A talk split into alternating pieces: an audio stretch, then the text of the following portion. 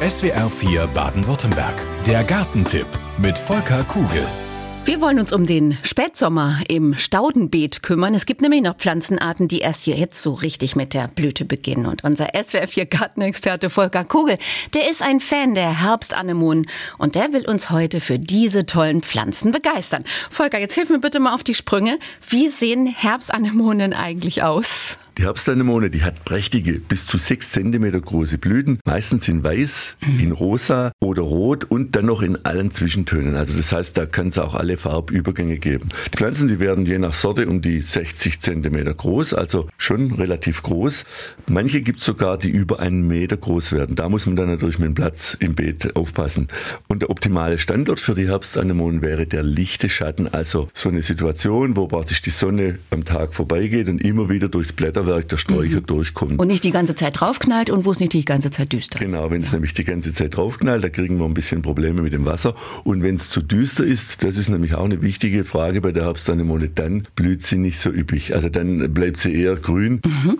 Welche Sorten sind denn besonders empfehlenswert und mit welchen anderen Pflanzen passen die zusammen? Also ich empfehle bei der Herbstanemone eher die kompakten Sorten. Also die mit eineinhalb Meter sind ja für die meisten Gärten zu hoch, weil da brauchen wir einen Riesengarten um so eine Riesenpflanze. Ja, oder es ist so vollgestopft dann. Oder es ist dann auch zu eng. Also ich mhm. empfehle eher die kompakten. Da ist zum Beispiel Pamina toll.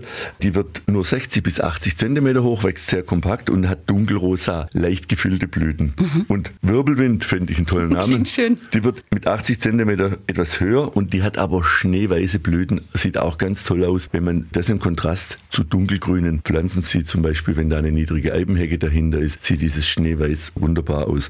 Und dann die Sorte Präcox, die blüht rosa, wird nur ungefähr 80 Zentimeter hoch und die hat den Vorteil, dass sie meist schon ab Anfang Mitte Juli blüht. Also wenn wir diese Sorte zu den anderen kombinieren, dann können wir die Blütezeit der Herbstanemonen schon mal auf fast drei Monate verlängern. Und dann natürlich die idealen Pflanzpartner, klar, die sind eher immergrüne Gräser wie die Secken, die Karex oder dann natürlich auch Fungien und zum Beispiel Farne wie der Hirschzungenfarn, die sich in der gleichen Situation eigentlich wohlfühlen und die alle den lichten Schatten von den Bäumen praktisch lieben. Also das kann ein richtig, richtig schönes Spätsommerbeet mhm. geben. Wie anspruchsvoll sind denn die Herbstanemonen und wann pflanzen wir die am besten? Also die beste Pflanzzeit, die fängt jetzt schon bald an. Das ist nämlich der frühe Herbst, Mitte September und dann können die Pflanzen in dem warmen Boden, wenn wir natürlich auch genug gießen, momentan ganz wichtig, noch einwurzeln.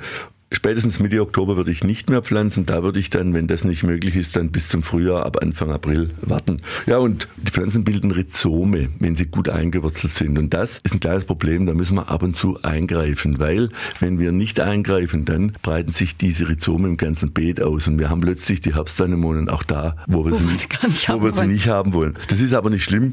Die kann man ausgraben mit dem Spaten einmal und entweder dann die kleinen Pflänzchen verschenken an die Nachbarn oder woanders einpflanzen. Aber auf jeden jeden Fall so, ich sage mal immer salopp, der Chef im Garten bleiben oder die Chefin, um zu wissen, dass die Pflanzen nur dort wachsen, wo man will. Ja, und Krankheiten und Schädlinge, die spielen keine Rolle. Wir haben es vorhin angesprochen schon, die Hauptprobleme treten bei Bodentrockenheit und zu dunklem Standort auf. Also Zurzeit, jetzt wie das Wetter in den letzten Wochen auch war, mussten wir die Herbstanemonen schon ab und zu mal gießen, nicht täglich, aber ein bis zweimal die Woche, ganz gezielt natürlich, Wasser sparsam einsetzen. Aber da sind sie ein bisschen empfindlich und der Rest ist völlig unkompliziert. Der Gartentipp mit Volker Kugel. Immer Donnerstagvormittag in SWR 4 Baden-Württemberg. Kennen Sie schon unsere anderen Podcasts? Jetzt abonnieren unter swr4.de-podcast. SWR4 Baden-Württemberg. Da sind wir daheim.